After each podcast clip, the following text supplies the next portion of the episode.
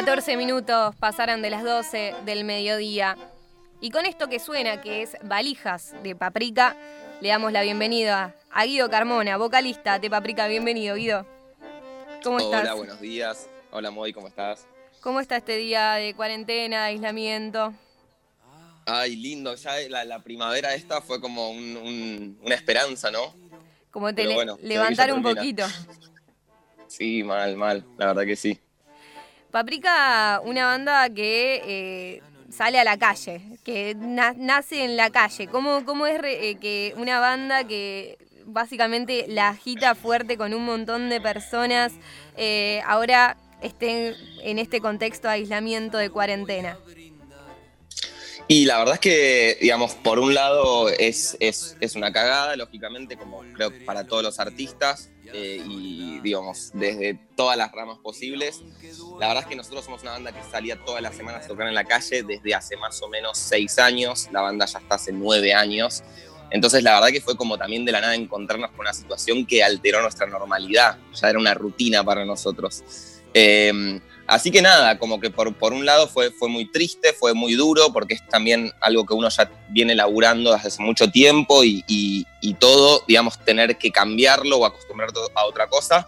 Pero al mismo tiempo somos una banda numerosa, somos una banda independiente, somos una banda que ya tiene muchos años tocando y que también estás acostumbrado un poco, viste, al del camino del independiente y del arte a que haya piedras en el camino. Entonces también lo supimos ver como un desafío más eh, al cual había que saber eh, entenderlo, medirlo y ver de qué forma podemos seguir avanzando, ¿no? Contale a la gente que está escuchando cuántos son en Paprika, ¿no? ¿Qué instrumentos hay? ¿Cómo, cómo es eh, una salida a la calle? Imaginemos que hoy no estamos aislados, aisladas, y que Paprika hoy sale a la calle. ¿Cómo es la rutina? Bueno, la rutina un poco es, eh, con dos días de anticipación pensamos a qué lugar vamos a ir a tocar, siempre intentamos que sean barrios distintos, como lo hacemos hace muchos años ya, barrio distinto los repetimos siempre y nos conocen la mayor parte de los barrios, pero bueno, se decide un barrio, como por ejemplo decimos, bueno, vamos a Caballito, vamos a Carabobo y Rivadavia. Eh, hacemos una logística en la cual hay un auto que pasa a buscar todos los instrumentos, los demás integrantes vamos en transporte público, somos nueve integrantes. Eh, y cuando llegamos armamos todos los instrumentos a una cuadra del lugar donde queremos tocar. Bien. Así de esa manera no llamamos tanto la atención de la policía ni se ve como que va a pasar algo distinto. Entonces, más o menos tenemos un cronómetro que desde que llegamos, nos juntamos todos, armamos y nos ponemos a tocar son más o menos 20 minutos, que son importantísimos porque esos 20 minutos dependen que no llegue la policía antes de que empecemos a tocar, que sería el problema. Eh, una vez que empezamos a tocar, empezamos tocando para cero gente y ya en el segundo tercer tema más o menos pasaron y se quedaron entre 200 y 300 personas mirando el show. Eh, el show es un show que se llama Papri Flash porque es como un flash de paprika eh, que dura media hora, también por una cuestión de respeto a los vecinos, lógicamente, que sea como una intervención y que no sea una molestia para nadie. y la verdad es que en la calle pasa de todo. lo interesante de la calle es que no hay un target, no hay una edad sectorizada. Eh, y creo que lo más divertido de la calle es eso, es ver por ahí al oficinista vestido de traje, bailando al lado del obrero y el nene que está volviendo del jardín bailando con la señora jubilada que fue al banco. Creo que, eso es lo más lindo de todo. Y después con esto que recaudan en, pap en Papri Flash, agarran y empiezan a producir eh, los discos en estudio, si se quiere. Totalmente, sí. Nosotros, eh, un poco la, idea del Papri Flash empezó como, como una manera de poder autogestionarse, pero no desde el lado por ahí de la autogestión normal, en la que uno tiene que esperar una vez por mes para poder tocar o va juntando de apuchitos. Nosotros la verdad es que teníamos muchas ganas de, de hacerle un show que tenga una puesta en escena, escenografía, poder grabar en un estudio como Romaphonic, digamos, queríamos poder profesionalizarnos y tener la plata que, sin que salga de nuestro bolsillo. Entonces, bueno, eh, empezamos a darnos cuenta de que, el, de que el Papri Flash, aparte de, digamos, de darnos la gorra, nos daba público, nos daba experiencia a nosotros como tocando, y así logramos grabar dos discos de estudio, eh, el último en Romaphonic, eh, con productor, absolutamente todo, y todo completamente autogestionado por la música en la calle. Aguante. Y, algo que también eh, no es solamente algo que, están los instrumentos en la calle y ustedes en la calle, bueno, vos cantando, sino que también es algo que se ve ya en, en la totalidad de lo que eh, de, lo que representa la banda también en las letras, ¿no? Esto de reivindicar la calle, eh, también constantemente esta cuestión medio nómade, si se quiere. Total, sí, sí, sí, total. Hay, hay como, no sé, medio que nosotros un poco nos mandamos a hacer esto. Uno por ahí está acostumbrado a ver un músico callejero o dos o tres músicos callejeros, pero bueno, nuestra propuesta era que seamos los nueve ahí tocando en una esquina y amplificados. Eh, y la verdad es que como hasta el encontrar la vuelta fue difícil, pero una vez que le encontramos la vuelta nos encontramos con todo un mundo que también fue nuevo un poco para nosotros, desde el lado de saber cómo hablar con la policía, por ahí cruzarte con una mafia, ayudar a un colega que está en problemas. Eh, digamos, se nos presentó como, como una puerta a, un lugar realmente súper interesante, eh, donde, donde uno ve pasar al, argentino caminando y frenando o no. Eh, y también eso me parece que como fue una gran inspiración y un gran empuje, tanto digamos desde lo musical como decir como, che, está bueno hablar sobre esto, eh, sobre lo que pasa en la calle, sobre lo que nos pasa a nosotros, sobre lo que vive un poco, qué sé yo, no sé, cualquier persona adolescente o más o menos de nuestra edad que por ahí sale a la calle y tiene más miedo de que lo pare la policía o que lo roben, ¿viste? Como hay, una sensación un poco rara, que bueno, que la calle lo que hace es multiplicarlo y mostrártelo todos los días enfrente de los ojos. Entonces, a la hora que uno se siente escribir, eh, es inevitable no, no hablar de eso, ni reivindicar constantemente. Quiero, quiero preguntarte anécdotas. Por ejemplo, hay un video de mataderos que hay como dos señores, eh, una, señora y un señor bailando que son personas mayores, no sé, 70, 80 años que se pusieron a bailar en el medio de la calle. ¿Qué, qué cosas se te vienen a la mente de, esas cuestiones que viste con Paprika y que dijiste, wow, qué flash, que de repente estas personas que formamos parte de mundos totalmente diferentes, estamos acá bailando, disfrutando la música? Total, la verdad es que lo increíble es que hay, te puedo contar un millón y son todas divertidísimas. Eso es lo que tiene que es excelente. una que me acuerdo mucho, más o menos hace tres años, es que cuando empezamos a tocar había un señor más o menos de 60 años y una señora de 60 años viendo el show. Al tercer tema estaban bailando juntos y cuando terminó el tema nos vinieron a saludar y nos dijeron que se iban a ir a tomar un café. Eh, y eso para nosotros fue como, como decir, ya está, o sea, somos Cupido. O sea, logramos romper un poco el, hielo, cosa de que por ahí, viste, qué sé yo, dos personas ah, de 60 estaban, años, ah, si no tuvieran esa excusa en el medio, por ahí no, no lo hubieran podido hacer, no se hubieran animado. Eso es increíble. Después nos ha pasado de mucha gente que se nos ponga a llorar. Eh, nos pasó una vuelta, me acuerdo, que fue como muy fuerte, de que, de que vino una mina y nos dijo que venía del velorio de su papá, que se había separado con su pareja, que había tenido el peor día del mundo y que no se podía sacar nada de la cabeza y que se quedó a ver el show y, estaba emocionada porque el, show le, transmitió como una esperanza y, la hizo como correrse de ese lugar y dijo que se iba recontenta y fue como resarpado ver como lo que uno, lo que uno podía hacer, eh, digamos, como ni siquiera es lo que uno puede hacer, ¿viste? Es simplemente, eh, es interesante cómo el arte expuesto en la calle eh, puede generar esto, porque tampoco somos nosotros, ¿viste? Es también una cuestión de de que por ahí si hubiera cuadros pintados en todas las esquinas, podrían transmitir lo mismo. Em, y después, a ver, pará, te cuento una más. Bueno, hay, una muy buena también de que es que, eh, de que estábamos en Mataderos y, este, una señora estaba bailando con nosotros, la gente la estaba arengando a morir, la señora levanta el bastón y se pone a bailar sin el bastón y aparece el marido, un abuelo hermoso, em, que no la encontraba, estaba en la feria de Mataderos y no la encontraba, y cuando la encuentra bailando ahí, se ponen a bailar y se quedan bailando, y fue como un, gran, súper bien ahí para toda la gente que estaba viendo el show, y tanto también para nosotros. Eh, pero bueno, hay, hay, un millón. Tenemos en, Palermo, depende de qué barrio tenés también a, la gente de su barrio. En Palermo hay, hay un señor que cada vez que nos ve tocando, viene corriendo y, nos hace como si dirige la orquesta. Ah. Y nosotros lo dejamos que se pare ahí enfrente de todos y que dirija la orquesta.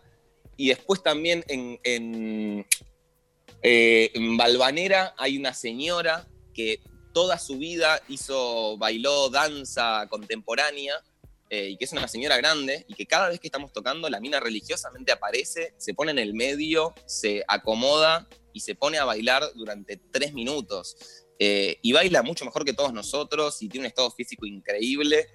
Eh, nada, esas son las cosas más lindas, la verdad. Eso es lo que realmente te, da un poco la calle, me parece. Más allá de por ahí lo que uno pueda juntar o la autogestión, es como esa energía que te das cuenta que estás transmitiendo y que al mismo tiempo la gente te la transmite a vos. Es como un ida y vuelta que es como una droguita, ¿viste?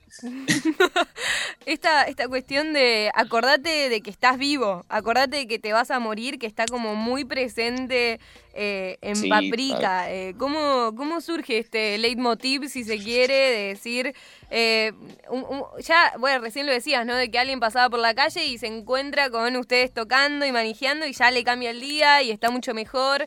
es esto un poco de, bueno, Eu, disfrutar esta vida porque es la que hay.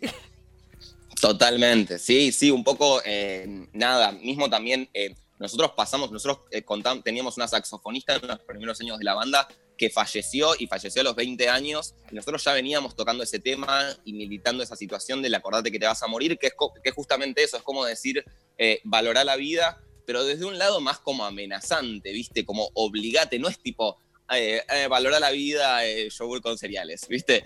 Es tipo, acordate que te vas a morir y que por ahí te morís mañana y que entonces, si vos hoy no estás bien, no, no te está sirviendo de nada lo que estás haciendo. Es como lo importante que es, que es el hoy y no siempre estar pensando por ahí tanto en como, che, bueno, voy a terminar de laburar y voy a estar mejor o voy a conseguir esta plata. Uno tiene que intentar un poco estar bien en el momento y creo que, que Paprika lo que intenta es, es darte una patada en la nuca para que pase eso. Eh, que vos estés yendo al laburo todos los días y todos los días te tomes el mismo colectivo, hagas el mismo recorrido, pases por las mismas cuadras se convierte en una rutina que es desesperante, me parece, y que un día de todos esos haya una banda tocando y vos hayas decidido frenar 10 minutos, y bueno, ahí ya estás cambiando, ahí ya, ya hay algo que rompió tu rutina, ya hay algo que despierta otra cosa, y bueno, es creo que como nosotros intentamos hacer eso en la gente, es transmitir un poco el mensaje de que cada uno lo intenta hacer con uno mismo, ¿viste? De como que cada uno pueda romper su rutina, que cada uno pueda entender que se tiene que correr de lo que le hace mal, de aferrarse a lo que hace bien.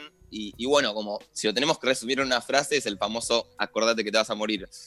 Sí, y también, pero no desde una visión medio meritócrata o, lavada, de decir tipo, viví el momento y eh, como no importan tus problemas, viste que ahora como que se viralizó todo eso de, bueno, no importa lo que te pase, no importa lo que te pase en la vida, tenés que estar bien, sino más desde, desde un rol al contrario, como de el estar bien también es eh, boicotear al sistema, si se quiere, eh, como desde este rol. completamente. Y, aparte, como es un poco eso, digamos, ¿cuántas veces uno se acuerda que se va a morir? Pero realmente, ¿cuántas veces uno realmente se levanta y dice, che, boludo, yo me voy a morir? Y, es una boludez, yo, yo, la tengo tatuada de esa frase, y es, es una boludez, pero realmente es como, es un motor fuerte el, entender lo trágica que es la vida y que lo importante es, el momento presente.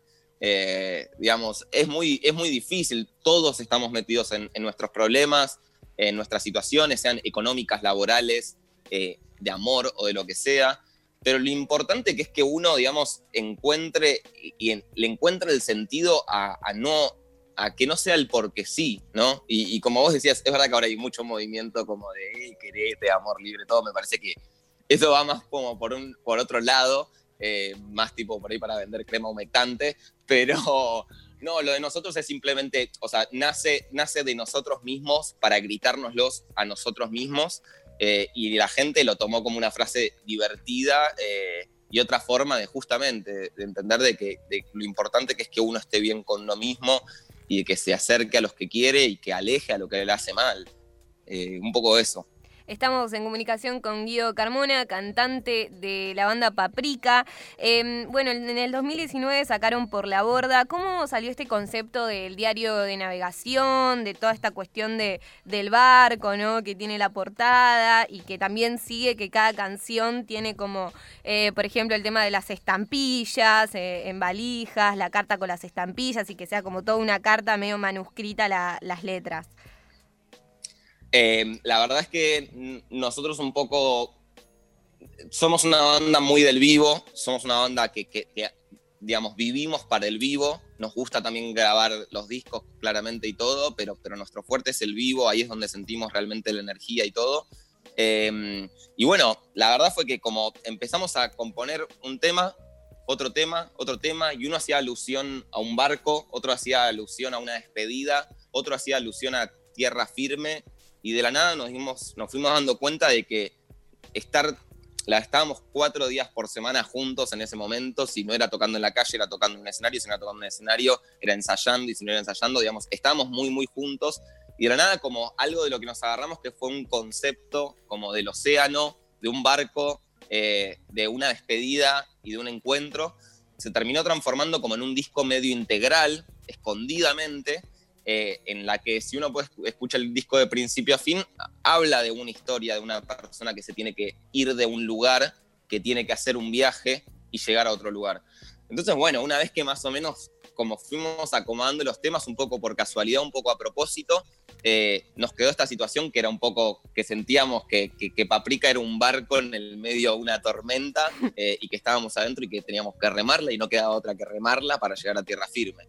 Eh, y bueno, y como que todo ese concepto, por suerte lo pudimos trasladar con, con, con el Bruno, que es nuestro ilustrador de toda la vida, que hizo un disco, digamos, divino, una tapa hermosa y que en todas las letras se ve un poco eso. Eh, valijas, que es como que se ven las estampillas, es como una carta escrita eh, a alguien. Em, y así, digamos, con, distintos detalles que a nosotros nos ayudaron también a, hacer nada. Como hoy en día está muy olvidado el disco, eh, es, es, más normal que una banda por ahí saque un single o se ocupe más como de pequeñas cosas. A nosotros el concepto disco nos encanta, creemos que somos todos partidarios de, de que está buenísimo escuchar un disco de principio a fin y, nos parecía interesante poder lograrle como un hilo conductor a todo esto para que la persona que decida poner el disco de principio a fin pueda llevarse una historia en su cabeza y la interprete como, como quiera, pero, pero tirarle como un aire para, para, para por lo menos que se entienda lo que nosotros quisimos transmitir. Eh, muy, muy interesante esto y después es que, viste que tal vez sale ahora como el single con videoclip y después recién el disco. Acá eh, sacaron primero el disco como recién contaste y después empezaron a sacar eh, los videos, que también, bueno, justo pandemia. Total, sí, sí, sí, total. Imagínate que una banda de, así, de tan numerosa como nosotros, de la nada es como es súper difícil, porque aparte nosotros estábamos muy acostumbrados a que la comunicación de la banda y el avance de la banda sea, sea cara a cara, lógicamente. Teníamos reuniones más o menos de cinco horas, ponele, para tomar una decisión, para pensar en, a qué vamos. Eh, y bueno, y un poco la pandemia lo que nos trajo fue ese parate eh, en el que, bueno, una de las formas era decir, che, ¿qué es lo que tenemos a, nuestro alcance? ¿Cuáles son las herramientas? Primero sacamos el video de, de Alza, que fue un video así medio casero grabado cada uno de nuestras casas. Y después hicimos la reversión de valijas, que era un poco em, la idea de poder trasladar lo que Paprika es de recontra re fiestero y es algo que te transmite las ganas de saltar y de bailar. Queríamos también transmitir eso desde el lado de la cuarentena, desde un lado más nostálgico, más, eh, no sé, más triste como es el tango, sin dejar de ser nosotros. Eh, y eso, eso, esa fue la búsqueda. La búsqueda fue decir como, che, las cosas cambian, nosotros cambiamos con las cosas. Em, y, nada, ahora justamente estamos haciendo un laburo eh, para poder sacar algo más integral de un par más de temas, de temas nuevos sobre todo. Eh, pero bueno, estamos acostumbrándonos a producir ideas por WhatsApp, a mandar mucho audio de WhatsApp, a tener tres Zoom por semana, que son un caos absoluto. Pero, pero la verdad es que, que nada, que dentro de todo estamos logrando una, una linda dinámica que, que, va obteniendo buenos resultados día a día y, creo que eso es lo importante. Un poco esto de lo nostálgico de ver las cosas que sucedían en la calle, ¿no? Como valijas. Sí, sí, sí, sí, total, total. Sí, el video de valijas, aparte de mostrar un poco, muy poquito de lo que nosotros vimos en la calle, también intentamos mostrar un poco el lado B de los lados, de los lugares turísticos argentinos, ¿viste? Como se ve un poco el mercado de San Telmo, se ve la boca pero no, no, no se lo ve desde Caminito, desde el lado turista, eh, se lo ve desde la mina que labura en el, en el restaurante que hace comida argentina del mercado de San Telmo y está rayando queso queriéndose matar por ahí, o se ve el tipo que está todos los días en la boca bailando tango para poder cobrar la foto, lo que sea. Intentamos un poco eso, que también es un poco esa la propuesta del Papri Flash. La propuesta del Papri Flash no es una, o sea, no somos una banda que va a San Telmo a que los turistas nos vean y ser más como una cuestión turística, sino que nosotros vamos al, al, argentino, al que realmente vive acá, al que realmente, digamos, eh, está en otra. No, no queremos ir al que está de vacaciones, queremos ir al que tiene la cabeza llena de cosas por laburo, lo que sea. Y el video un poco intenta mostrar eso. Eh, para mí, nada, es, es muy lindo y, y, está, está bueno como que desde ese lado, desde poder, no sé, como argentino, viste, a mí me pasó que hace no mucho fui a Caminito digo, como, qué loco, ¿no? Qué loco estar acá en Caminito, qué loco sacármelo de, de, esto es una apuesta turística a realmente el cacho de historia que hay acá, lo que se vivió acá, lo que se maneja acá, la cultura que hay acá. Eh, y una vez que le sacás como, el, como esa parte, encontrás realmente lo, lo lindo, como el corazón.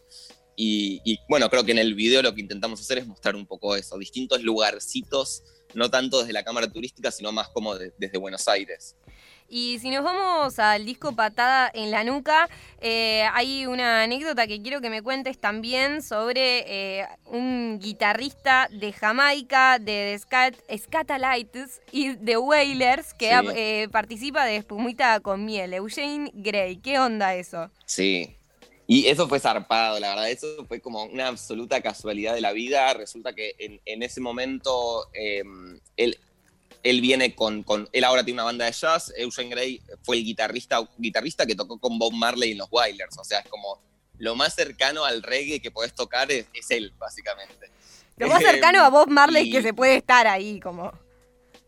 ¿Cómo, cómo? Perdón, no escuché. muy cercano a Bob Marley, tipo. Estar ahí con Paprika cerca de Bob Marley.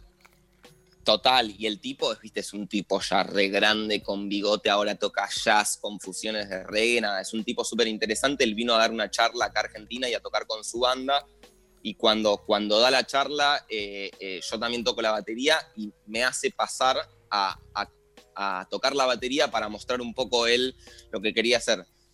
Entonces, nada, yo voy, toco un poco, nada, nada de otro mundo, yo estaba haciendo algo muy simple, de un costado, él estaba como dando esta masterclass, entonces, cuando termina, yo claramente tenía un demo de la banda que estaba en ese momento impreso en un sobre con una fotocopia pegada arriba, eh, y le doy el disco y le dejo mi mail escrito em, en el disco.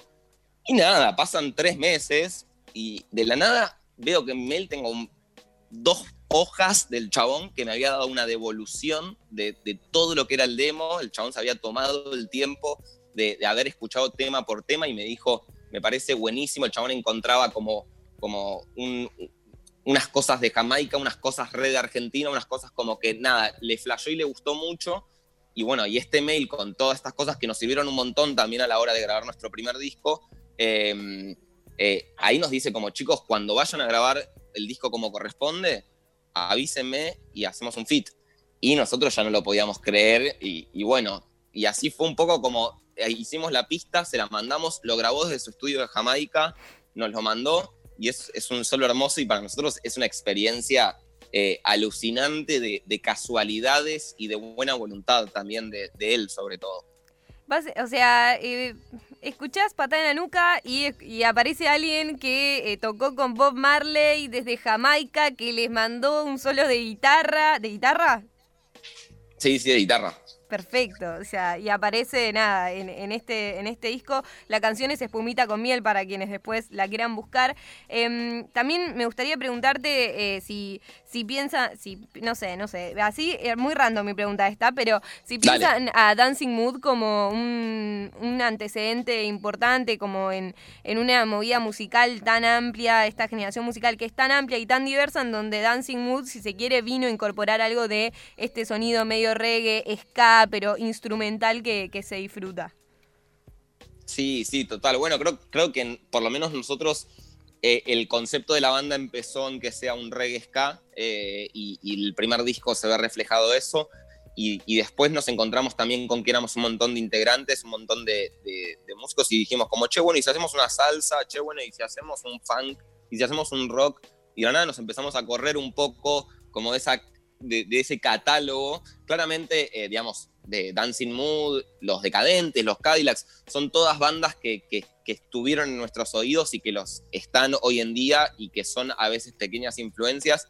Pero bueno, hubo un quiebre en la banda en un momento donde dijimos como, che, no nos queremos cerrar a hacer solamente un estilo y ser reconocidos por un estilo. Creemos que esto de, que se ponga el estilo eh, atrás del nombre de la banda es algo del pasado, creo que está re bueno que hoy en día como que ya no existe tanto esto de catalogar estos rock, estos indie, esto como que me parece que está bueno que todos los artistas, y se nota hoy en día que todos los artistas están en una búsqueda constante de nuevos sonidos, de, nuevos ritmos, eh, y que para nosotros es como nuestro motor. Y como te digo, como hicimos un tango y ahora estamos pensando en hacer un flamenco. Y la verdad es que no tenemos ni idea cómo tocar flamenco, pero bueno, ahí está la búsqueda de un mes de sentarse a ver cómo carajo tocar flamenco para poder lograr la esencia de ese estilo y llevarlo a lo que hacemos nosotros. Em, así que como que desde ese lado sí, eh, claramente eh, Dancing Mood tiene una cierta influencia, pero así como tiene una influencia Dancing Mood, también nos gusta que la tenga Frank Sinatra, ¿entendés? Como cualquier verdura, o, o Damas Gratis, o qué sé yo, o indios, tipo, eh, estamos abiertos y bienvenidos a, hacer también un poco esta nueva generación que no hay pelea entre los punkies y, los que escuchan pop, no hay pelea entre los que escuchan cumbia, digamos, como hacer algo un poco más que, che, eh, tengo este tema y este tema pide que sea un rap, listo, es un rap. Si este tema pide que sea un bolero, que sea un bolero, como no catalogar y dejar que la música fluya.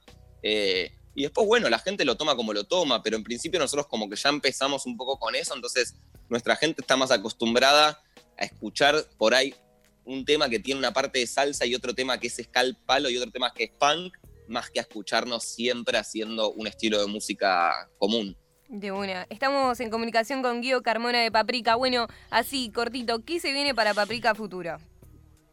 Ahí. Bueno, para Paprika Futuro Estamos eh, sobre todo eh, ocupándonos de poder sacar nuevo material, así que estamos laburando sobre todo unos 3, 4 temas que supongo que dentro de un mes y medio, dos podrán salir. Estamos eh, secretamente pensando en un show en streaming, que no puedo decir nada porque todavía no hay nada cerrado y porque también es difícil el panorama frente a la pandemia y todo, pero también estamos como realmente yéndonos para atrás para tomar carrera nomás. Así que nada, digamos, básicamente eso, esperando a que se libere un poquito para volver a salir a, tocar a la calle eh, y mientras tanto intentando hacer toda la música que podemos y, seguir adelante como siempre. Perfecto. Bueno, Guido, ¿qué, ¿qué, tenés ganas de que escuchemos, que pasemos acá al aire en la radio? Para cerrar. Eh, mm, me gustaría que pasen Papelito y Cotillón, que es creo que el último tema de Por la Borda. Perfecto, buenísimo. Muchísimas gracias. ¿Algún mensaje que quieras dejar acá al aire, lo que necesites, lo que quieras?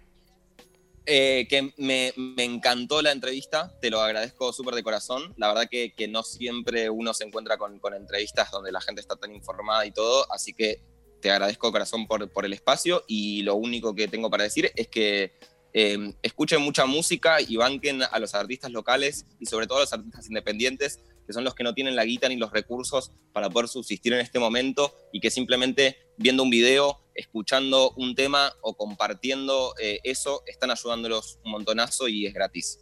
Aguante, pasó Guido Carmona de Paprika, gracias igual por decirme esto. Nada, es, es, si el trabajo es escuchar música y, no lo haces eh, y tenés que entrevistar, es como, ¿qué onda, no? Además, nada, es abrir universos eh, y saber que cuando termine toda esta pandemia, quienes estén escuchando esto y todos nos encontramos en un nuevo Papri Flash. ¿Qué te parece?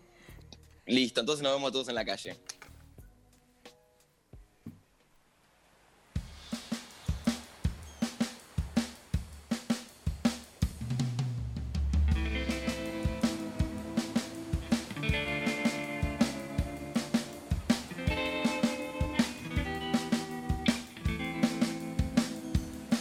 Ella le puso color a este negro corazón, papelito y cotillón hasta fiesta de salón, dulce roce que acelera mis latidos.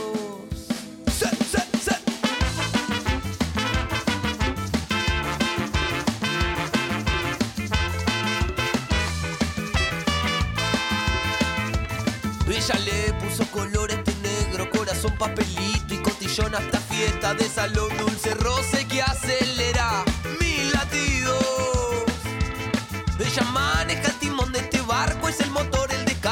sequía ya rompe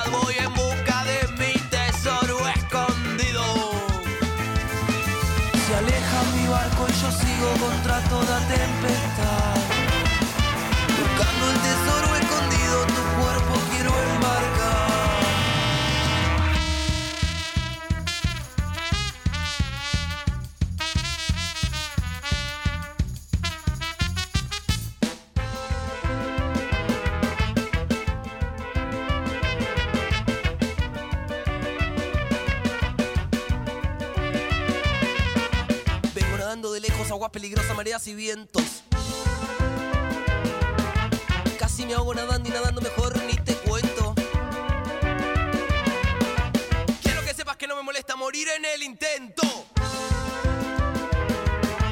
Quiero sacar para afuera todo lo que yo siento.